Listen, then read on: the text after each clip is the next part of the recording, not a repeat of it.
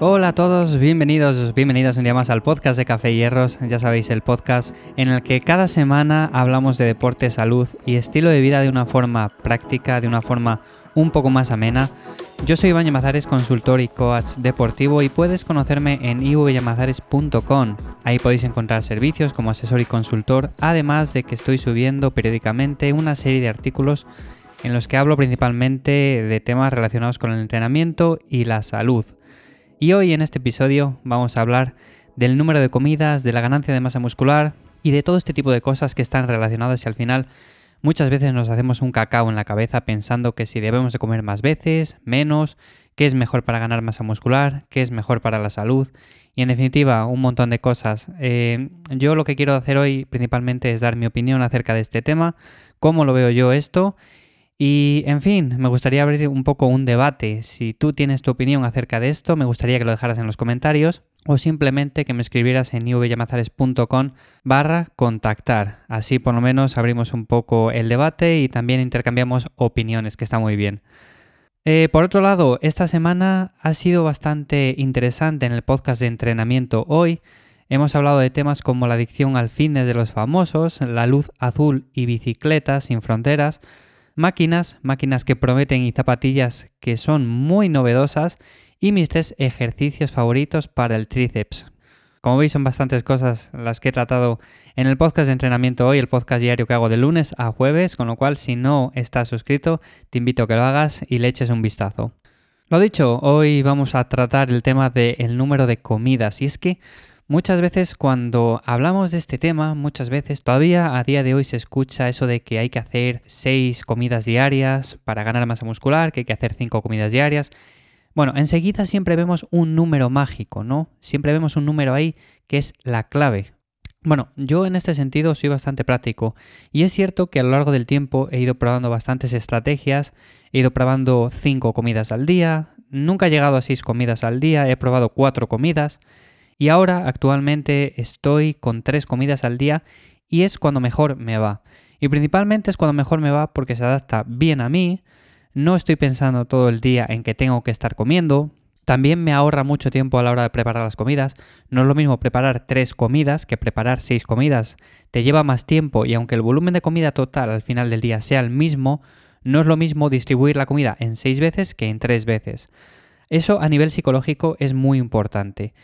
¿Y por qué digo esto? Porque si dispones de poco tiempo, al final, lo que nos interesa al final es ser eficiente.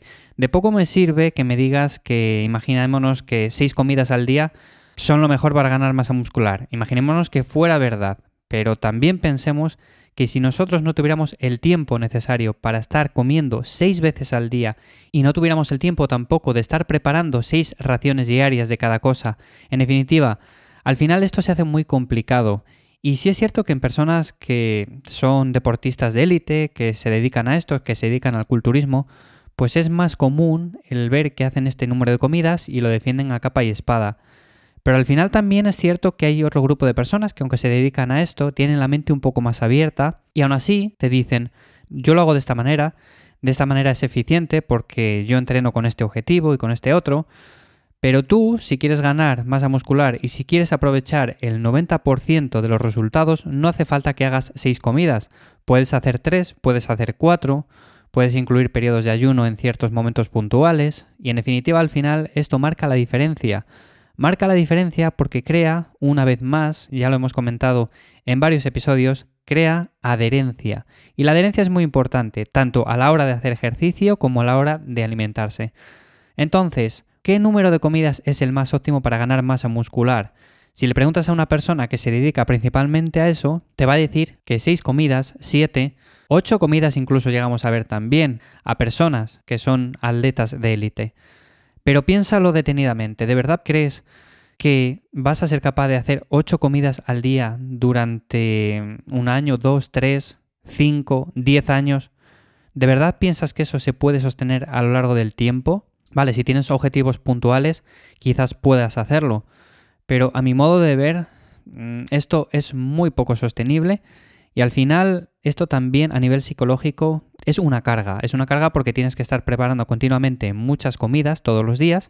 Tienes que estar pendiente del reloj, de la hora que te toca comer, de la hora que no. Luego las digestiones se hacen bastante complicadas. Ya sabéis que las digestiones tardan bastante y si dejamos entre una y otra una hora, dos o dos horas y media a lo sumo, pues no van a ser del todo eficientes y al final se van a solapar unas con otras con los problemas que ello conlleva. Entonces, una vez más, esto depende de cada uno. El número de comidas que hagas puede variar y puede ser 5, 4, 3 o 6. Y si 6 se adapta bien a ti, está muy bien. Y si 3 se adapta bien a ti, también está muy bien. Yo, por ejemplo, como te digo, actualmente hago 3 y me va fenomenal. Pero si tú haces 6 y te va bien también, pues perfecto. En ese sentido no tienes que cambiar nada. Y otro punto relacionado con esto es el comer antes y el comer después de entrenar. Esto ya está, se está cambiando, se está cambiando porque ya no se ve tampoco tanto lo de tomar el batido después de entrenar, aunque aún se ve mucho. Pero otra pregunta muy habitual es, ¿es necesario tomar ese batido? ¿Es necesario comer nada más terminar de entrenar? Bueno, pues volvemos al tema de siempre. Si eres una persona que se dedica a eso, si eres un atleta de élite, posiblemente tengas que tener un timing de nutricional, un timing en cuanto a la suplementación también muy estricto. Y cuando hablo de muy estricto es de tenerlo muy muy controlado. Al igual que el entrenamiento, nosotros siempre hablamos aquí de que es necesario tener una programación y es necesario llevar un control de los pesos, ir progresando semana a semana pero es una programación mucho menos estricta que la de una persona que se dedica principalmente a eso. Entonces, ¿hace falta comer antes de entrenar? Bajo mi punto de vista, es una buena opción comer antes de entrenar. De hecho, yo casi siempre entreno cuando he comido anteriormente y dejo unas 3 o 4 horas antes de entrenar para que haga bien la digestión, sobre todo con entrenamientos de pierna. Sabréis muchos de vosotros que si comes y entrenas a la hora o a la hora y media, pues posiblemente termines bastante mal. Entonces, me gusta comer antes de entrenar, me gusta dejar bastante tiempo para realizar más o menos bien la digestión y luego entrenar bien. Y luego, después de entrenar, lo que hago no es ir automáticamente a la cocina, no es ir y coger el batido y bebérmelo directamente, porque si no catabolizo, ya sabéis los típicos mitos. No, no hace falta. Es más, te puedes ir, te das una ducha, te das una vuelta por ahí, luego llegas a casa, luego sacas tu tupper, luego haces lo que sea, pero comes, me da igual que sea a la hora, a las dos horas, no es tan importante. Pero un punto que sí quiero aclarar en torno a todo esto. Aunque esto no es importante, depende de si entrenas una o dos veces al día. ¿Qué quiero decir con esto?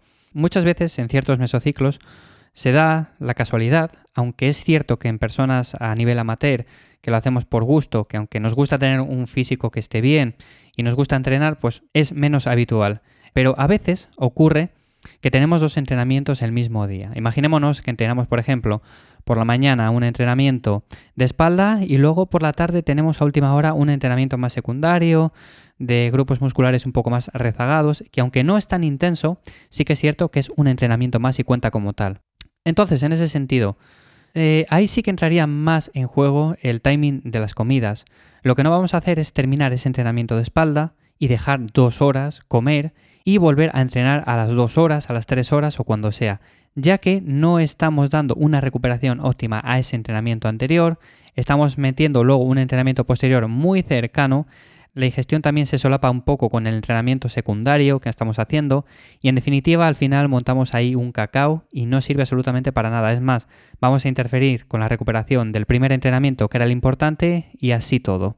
Entonces, sí que cobra un papel importante esto cuando estamos eh, haciendo dos entrenamientos al día, pero no lo cobra tanto cuando estamos haciendo un entrenamiento diario. Y yo llevo haciendo un entrenamiento diario, no sé vosotros, pero llevo años. Yo creo que dos entrenamientos el mismo día, así pensándolo fríamente, no recuerdo en los últimos años hacer ninguno.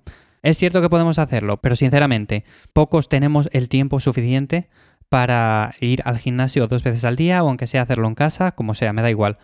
Entonces, si puedes bien, si no puedes, pues no pasa nada pero si haces dos entrenamientos al día, ten en cuenta que sí que el timing de las comidas influye un poco más. Y por último también un tema que está relacionado con esto es el del ayuno intermitente. El ayuno intermitente también está relacionado, ¿por qué principalmente?